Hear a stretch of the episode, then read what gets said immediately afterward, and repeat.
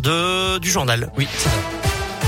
Et on commence avec les conditions de circulation à Lyon, Greg. Et ça roule plutôt bien sur les grands axes de l'agglo actuellement. Aucune difficulté à vous signaler.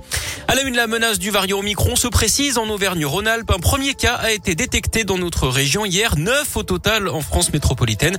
Toutes les personnes testées positives ont été placées à l'isolement. Omicron désormais présent dans une trentaine de pays hein, sur tous les continents. Épidémie qui continue d'ailleurs de gagner du terrain en France. Près de 50 000 nouveaux cas ces dernières 24 heures. Un nouveau conseil de défense sanitaire doit avoir lieu lundi pour décider d'éventuelles mesures complémentaires face à cette cinquième vague. En attendant, Jean Castex, lui, est en déplacement chez nous aujourd'hui. Il était à Bourg-en-Bresse dans l'Ain ce matin. Il viendra ensuite à Lyon en compagnie du ministre de la Santé, Olivier Véran. Rendez-vous dans un labo des HCL, un centre de vaccination à Saint-Bonnet-de-Mur et à l'aéroport Lyon-Saint-Exupéry. Et puis dans ce contexte, une bonne nouvelle quand même, la fête des Lumières, elle est maintenue. Grégory Doucet, le maire de Lyon, l'a confirmé hier. Le port du masque sera obligatoire. La fête des Lumières qui démarre mercredi prochain. Et en attendant, après le Merci Marie qui a illuminé l'esplanade de Fourvière avec un feu d'artifice, la façade de la basilique et le théâtre d'un spectacle musical et lumineux qui a démarré hier. Toutes les infos sur radioscoop.com. Et puis pour reparler de l'épidémie, sachez que dans les établissements scolaires, le nombre de classes fermées a baissé cette semaine. Les tests, eux, sont en hausse. On rappelle que désormais, seuls les enfants positifs sont isolés en primaire. 617 classes fermées dans l'académie de Lyon plus de 1700 élèves contaminés. Dans l'actu également, le coup d'envoi de la 35e édition du Téléthon pour financer la recherche sur les maladies rares. Des milliers d'animations sont prévues dans toute la France, y compris dans l'agglo lyonnaise.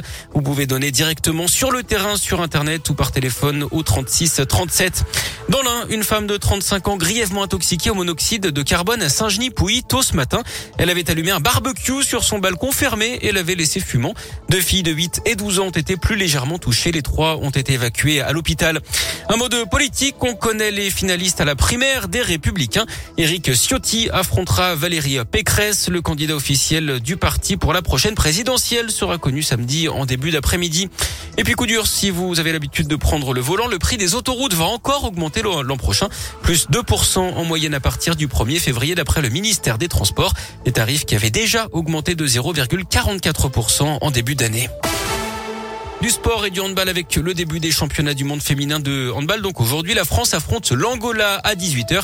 Et puis en basket, retenez la défaite de l'Asvel hier en Euroleague face au Bayern Munich 73 à 65. Et puis une très belle surprise hein, pour cette fin de semaine. Le nouvel album d'Angèle sort plus tôt que prévu. Il est dispo depuis minuit hein, sur toutes les plateformes. La jeune Belge qui a surpris ses fans hier soir. Elle a été testée positive au Covid et est à l'isolement actuellement. Elle fêtait donc son anniversaire sur Instagram. Elle en a profité pour leur faire cette annonce. À la base, la sortie était prévue pour le 10 décembre. L'album s'appelle 95. Il comporte 12 pistes, dont ce fameux Bruxelles Je t'aime, déjà vu 6 millions de fois sur YouTube.